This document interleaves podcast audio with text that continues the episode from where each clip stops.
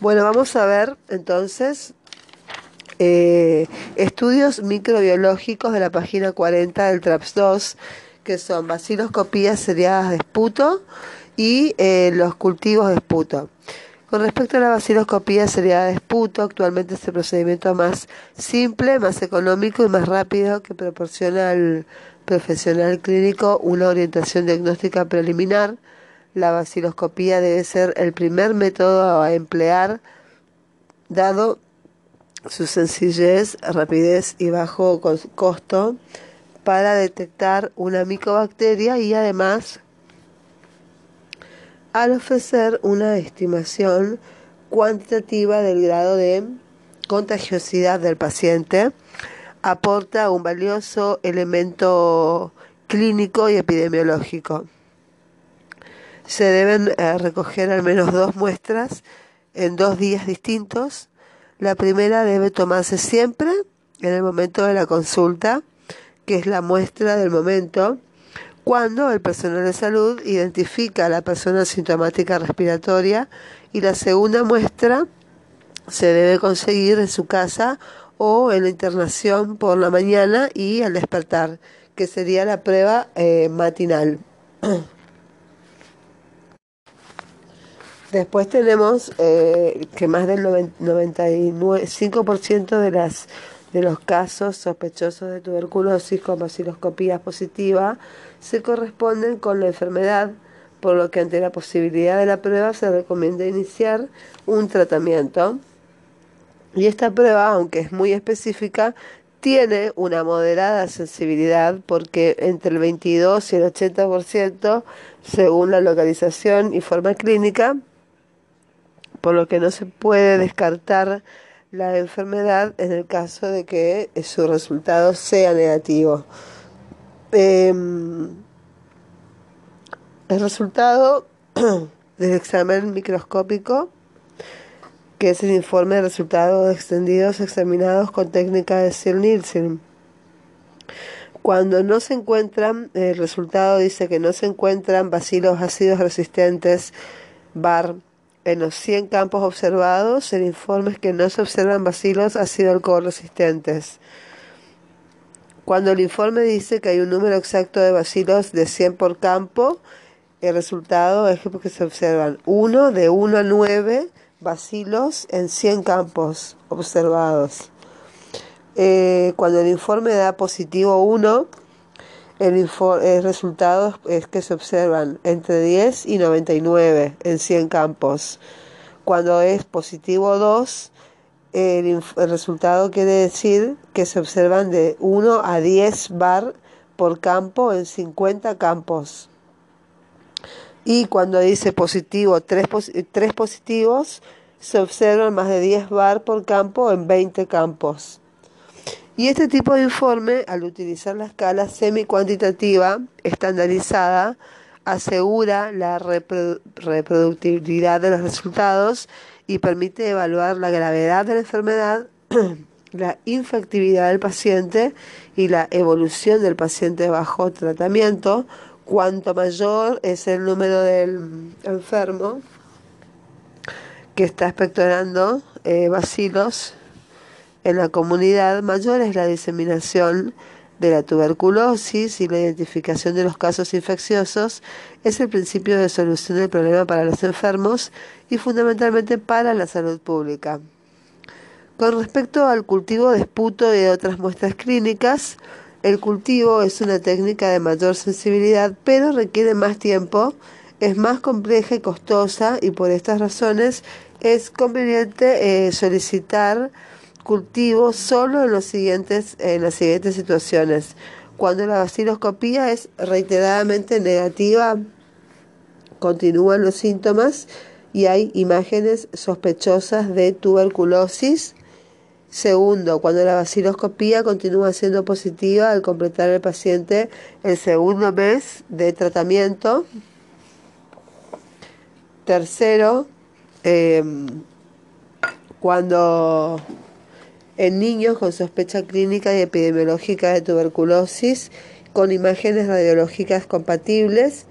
Em, se hace cultivo, en, todos estos casos se hace cultivo. También en, todos los inmunosuprimidos, especialmente las personas infectadas con VIH, ya que suelen hacer eh, tuberculosis atípicas con escaso número de bacilos. También se hace cultivo en personas con antecedentes de tratamiento antituberculoso para hacer pruebas de sensibilidad a las drogas antituberculosas. También se hace cultivo en personas eh, privadas de la libertad y personal de salud. El cultivo aporta una mayor sensibilidad y especificidad, además de permitir la identificación del agente causal y la realización de las pruebas de sensibilidad a antimicrobianos. Se recomienda comenzar el tratamiento ante un paciente con baciloscopía positiva, ya que el cultivo por métodos convencionales requiere de más tiempo, que son hasta 6 a 8 semanas, que la microscopía y la rentabilidad del esputo es menor en niños tanto por para vaciloscopía como para cultivo, sobre todo en menores de 5 años. Y en estos niños se pueden obtener otras muestras alternativas como lavado gástrico o biopsia de nódulo linfático u otro material de biopsia. Con respecto a la identificación de especie, se debe realizar en todo cultivo positivo, con respecto a la sensibilidad a antimicrobianos, en todos los cultivos positivos se debe realizar de rutina la prueba de sensibilidad y los fármacos de primera línea, que son la isoniazida, la rifampicina, la streptomicina, el etambutol y la piracinamida. Las técnicas habituales para el estudio de sensibilidad, incluso en medio líquido, no permiten obtener resultados em, antes de las dos eh, a cuatro semanas y existen también técnicas para la realización de pruebas de sensibilidad a fármacos de segundo niño, pero son difíciles de interpretar en muchos casos, eh, por lo que se realizarán en laboratorios de referencia. El estudio histológico de piezas de biopsia eh, la presencia de granulomas con necrosis caseosa es altamente sensible y específica para el diagnóstico de tuberculosis y justifica iniciar tratamiento y ante la sospecha de tuberculosis se debe realizar eh, un cultivo microbiológico para confirmación del diagnóstico. Continuamos con eh, la página 42 la prueba de la tuberculina, eh, la, prueba tuberculínica o de la prueba de Mantoux diagnostica la infección, es decir, pone en evidencia una infección con micobacterias, ya sea reciente o antigua, no, pero no diagnostica que la persona está enferma. Su indicación solamente diagnostica que está infectada pero no enferma. Su indicación se debe asociar, en caso de que así se requiera, a la radiología, vaciloscopía y eventual cultivo. Eh, tienen que estar asociadas. Y en general no se recomienda en población de bajo riesgo debido a la alta eh, tasa de falsos positivos en este grupo. Entre el 10 y el 20% de las formas de, de tuberculosis pueden aparecer como alérgicas, o sea, esto quiere decir que son no reactivas, alérgicas eh, a la tuberculina eh, en un 10%. Esto puede ser por mala técnica o por enfermedades que producen inmunodepresión como infección por VIH, eh, pacientes con insuficiencia renal, eh, desnutridos, etc. La utilización de la prueba de la tuberculina está recomendada para, uno, determinar la prevalencia. Determinar la prevalencia del o incidencia ¿sí? Segundo, eh, para complementar el diagnóstico de tuberculosis en niños. Tercero, para evaluar la infección tuberculosa reciente en trabajadores de instituciones con, con alta probabilidad de tener infección con tuberculosis o condiciones que faciliten la transmisión. Para evidenciar la infección tuberculosa en personas con alto riesgo de pasar de infección a enfermedad, por ejemplo, pacientes HIV positivos, niños menores de 15 años, diabéticos, desnutridos, contactos próximos de enfermos con tuberculosis, individuos con alto riesgo de infección y o enfermedad tuberculosa. La prueba tuberculínica, como toda prueba diagnóstica, debería ser usada solo en los casos en los que de su resultado pueda derivarse una intervención terapéutica y en tuberculosis existen dos posibilidades de intervención terapéutica que son el tratamiento de la persona enferma y el tratamiento profiláctico en, en las personas infectadas y con alto riesgo de padecer tuberculosis. Eh, con respecto, hay que dejar bien, eh, saber bien las eh, indicaciones de la prueba de tuberculina o la prueba de Mantous. Está indicada en uno, primero, niños con síntomas sugestivos de tuberculosis. Y en estos casos la prueba de tuberculina tiene un, un elevado valor predictivo positivo para el diagnóstico de la enfermedad. En segundo lugar, inmunodeficiencias severas para el apoyo al diagnóstico de la enfermedad por tuberculosis. Y la tercera indicación está indicada la, la, prueba de tuberculina en los trabajadores sanitarios, sobre todo cuando inician su trabajo en relación con la sanidad.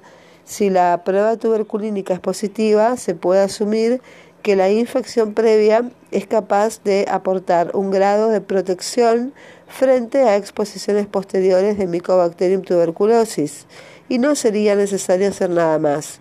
Sin embargo, en el personal sanitario que tiene la tuberculina negativa, se deberá realizar eh, cribajes tuberculínicos periódicos cada seis meses o una vez al año para captar el momento en que la prueba de tuberculina se hace positiva, que es el viraje tuberculínico, se, le, se, dice así. Eh, cuando se convierte de negativo a positivo es el viraje tuberculínico y en este momento se habrá evidenciado la conversión reciente y será indicación de tratamiento preventivo. Se considera positiva eh, una induración de 10 milímetros o más.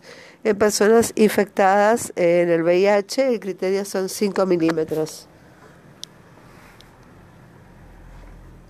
Muy bien, es, existen reacciones eh, falsas negativas y falsas positivas. La falsa negativa puede estar relacionada con la calidad del producto, con la administración, con la lectura y la situación del paciente, como la infección por HIV, las infecciones y vacunas virales recientes, infecciones bacterianas, tratamientos inmunosupresores, en edades extremas de la vida, en periodo de ventana de los recién infectados y tuberculosis activa. Las falsas reacciones positivas pueden estar relacionadas con la administración y lectura de la prueba tuberculínica o a reacciones cruzadas por micobacterias no tuberculosas o con vacunación con BCG.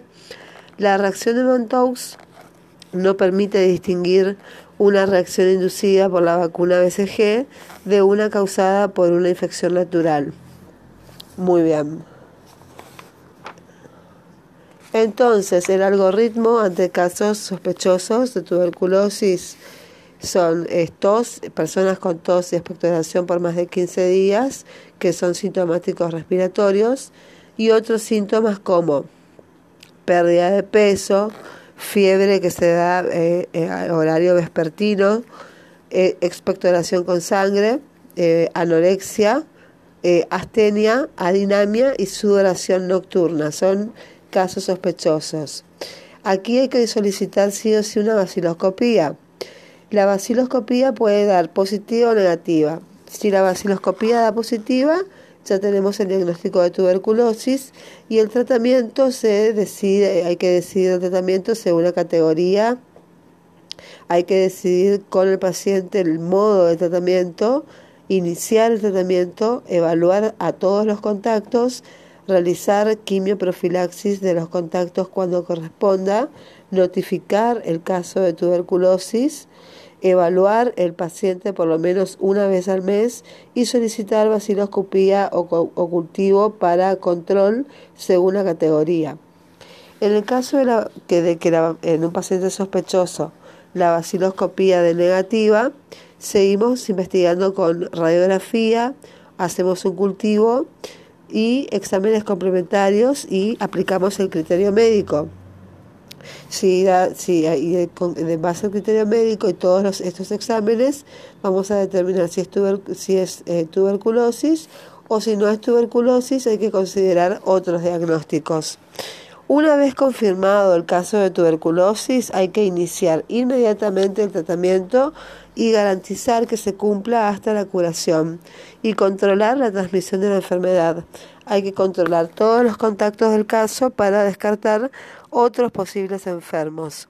El control de la transmisión de la enfermedad. Hay que estudiar los contactos, eh, hay que controlar la vacunación de la BCG y hay que hacer quimioprofilaxis.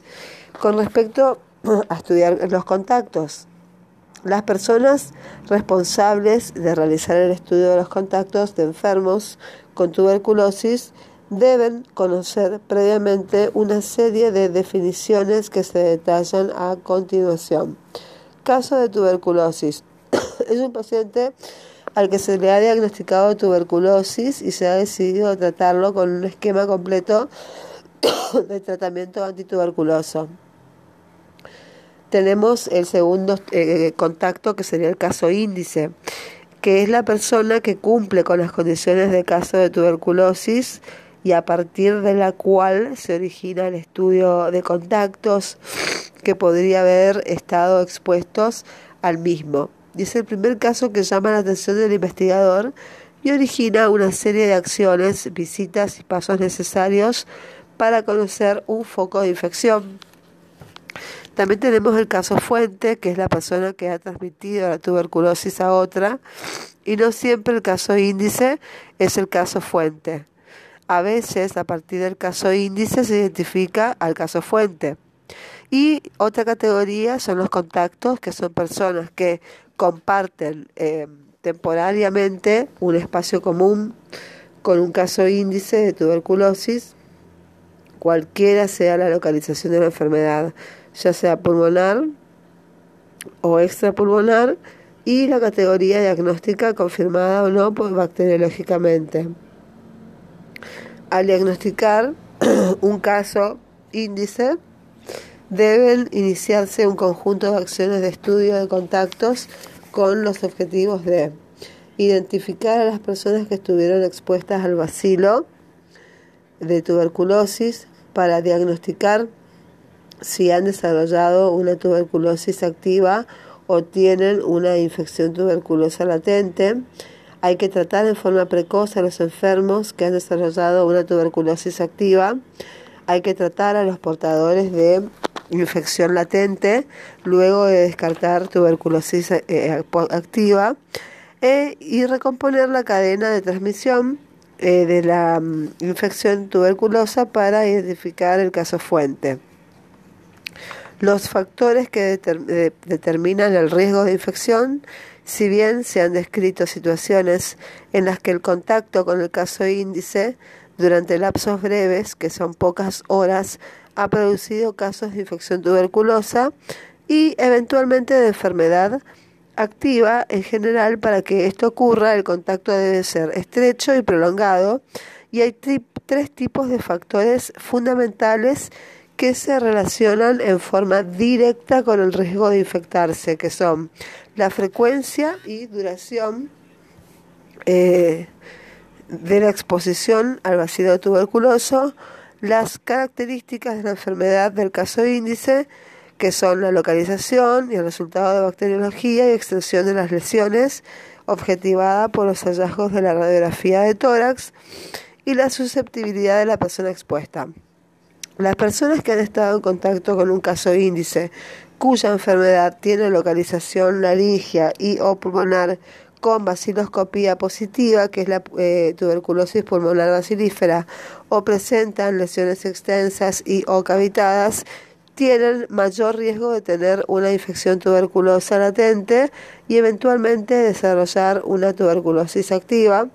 Y por el contrario, las lesiones pulmonares eh, con vaciloscopía negativa Los casos en que no se confirman por bacteriología y las lesiones extrapulmonares, excepto la laringia, tienen un potencial infectante significativamente menor y esto no significa que los contactos de estos grupos de pacientes no deban ser estudiados. En estas situaciones el caso fuente puede surgir del estudio de contactos. Con respecto a la categoría de los contactos, a los efectos epidemiológicos y operativos, los contactos pueden dividirse en tres tipos de categorías. Los contactos íntimos, los contactos frecuentes y los contactos esporádicos. Muy bien, continuamos con eh, la página 46 del TRAPS 2 de tuberculosis. Vamos a ver la categoría de contactos. A los efectos epidemiológicos y operativos, los contactos pueden dividirse en tres categorías, que son contactos íntimos, que son las personas que pernotan bajo el mismo techo de un enfermo con diagnóstico de tuberculosis, o aquellas que tienen un contacto diario con el enfermo igual o mayor de eh, seis horas. Este grupo tiene mayor riesgo de infectarse y de desarrollar una tuberculosis activa. Los contactos frecuentes, que son las personas que tienen un contacto diario menor de seis horas, con un enfermo con diagnóstico de tuberculosis. Generalmente son aquellos que no conviven, pero tienen una relación con el paciente de tipo personal, laboral o de otra índole que favorece la transmisión de la infección tuberculosa. Y en tercer lugar tenemos los contactos esporádicos u ocasionales, que son las personas que tienen contacto con un enfermo con diagnóstico de tuberculosis, pero no en forma diaria. Las acciones de estudios de contactos, eh, las fases del estudio de contactos son, primero, valorar y clasificar el caso índice. En segundo lugar, seleccionar y censar los contactos. En tercer lugar, hacer prueba tuberculínica. En cuarto lugar, hacer radiografía de tórax. O sea que primero tenemos que valorar y clasificar el caso índice. Es necesario primero averiguar el estado bacteriológico del paciente, las características radiológicas de la enfermedad, los síntomas y el tiempo transcurrido desde la aparición de los mismos, eh, el tipo de relación mantenida con los contactos, los antecedentes antituberculosos y los factores de riesgo asociados. Con respecto a la selección y censado de los contactos, el primer paso es preguntar al caso o a los familiares sobre posibles contactos y elaborar la relación de los mismos según el nivel de exposición. Es necesario fundamentar y transmitir la importancia de la investigación, establecer un clima que promueva la confianza y del entrevistado, asegurando el manejo confidencial de la información obtenida. Y se debe comenzar siempre el estudio por los contactos íntimos cuando entre ellos se haya detectado algún caso o bien un número de infectados o de conversiones a la tuberculina. Eh, se pasará a hacer el estudio de los contactos frecuentes. Luego de diagnosticado el caso índice, los contactos deben ser identificados, entrevistados y estudiados. A efectos prácticos se considerarán contactos a las personas próximas al enfermo durante el periodo sintomático de este o durante los tres meses precedentes al, al diagnóstico. Si el caso índice es basilífero, la entrevista y el estudio de los contactos deben realizarse en un lapso no mayor a 15 días y además se estudiarán la entrada de los contactos frecuentes cuando se den situaciones de mayor riesgo, que sería un caso índice altamente basilífero, o contactos con alta susceptibilidad como inmunocomprometidos, niños pequeños, malnutrición, alcoholismo y embarazo. En el estudio de contactos de casos infantiles se procederá de la misma forma, pero con los adultos que son niños no escolarizados, se debe estudiar a los familiares no eh, a los familiares directos y cuidadores, eh, si son niños escolarizados y, o, o adolescentes, eh, estudiar los contactos íntimos y también los contactos frecuentes con factores de riesgo. Y a todas las personas eh, a las que se les vaya a hacer el estudio se debe realizar una anamnesis que incluya antecedentes familiares y personales de tuberculosis, antecedentes de vacuna de BCG, se puede completar la, eh, comprobar la cicatriz que habitualmente en el hombro izquierdo, eh, los resultados de pruebas de tuberculina previas y las fechas de, que, se realizaron. Hay que estudiar el tratamiento o quimioprofilaxis previa de tuberculosis. También hay que controlar los síntomas sospechosos de tuberculosis, que si, son sintomáticos respiratorios, si tiene astenia o presenta fiebre, y los antecedentes personales de enfermedad hepática o insuficiencia renal y enfermedades que conlleven estado de inmunodepresión o tratamiento inmunosupresor. Hola, buenas tardes. Mi nombre es Silvina Romero y voy a leer un caso de ECOE. En, esta, en, esta, en esta situación es una estación dinámica de ECOE, o sea, con paciente simulado, previamente estandarizado, para evaluar eh, en el alumno las habilidades comunicacionales del alumno y el tratamiento de un paciente con diagnóstico de tuberculosis. Bueno, tenemos el instructivo para el alumno, es leer, leer el siguiente caso y siga las instrucciones que se le dan a continuación. El alumno cuenta con cinco minutos. El caso clínico es paciente de sexo masculino de 20 años de edad al que se le ha diagnosticado por vaciloscopía y radiografía de tórax de dos puntos tuberculosis pulmonar. Se lo incluyó en la categoría 1, o sea, entre paréntesis, caso nuevo de tuberculosis pulmonar con vaciloscopía positiva. Bueno, las instrucciones para el alumno son explique al paciente en voz alta lo siguiente. A. Primero, la enfermedad que padece y el tiempo que deberá realizar el tratamiento antibiótico para lograr la curación. B. La duración de la fase inicial y el esquema del tratamiento antibiótico diario para su peso. En tercer lugar, la duración de la fase de continuación y explicar el esquema de tratamiento diario. Y en cuarto lugar, hay que decir al paciente, el alumno tiene que decir al paciente cuándo se deberá realizar la vaciloscopía de control. Esas son las cuatro instrucciones. El evaluador, el examinador, tiene una lista de cotejos donde eh, eh, evalúa las habilidades comunicacionales y el tratamiento del paciente categoría 1.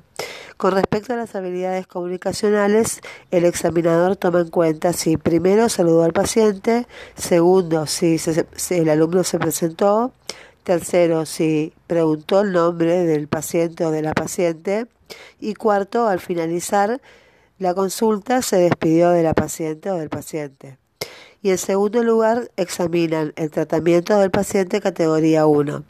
En este sentido examina si el alumno dijo al paciente que padecía de tuberculosis. En segundo lugar e-, evalúa si dijo cuánto dura el tratamiento, o sea, seis meses.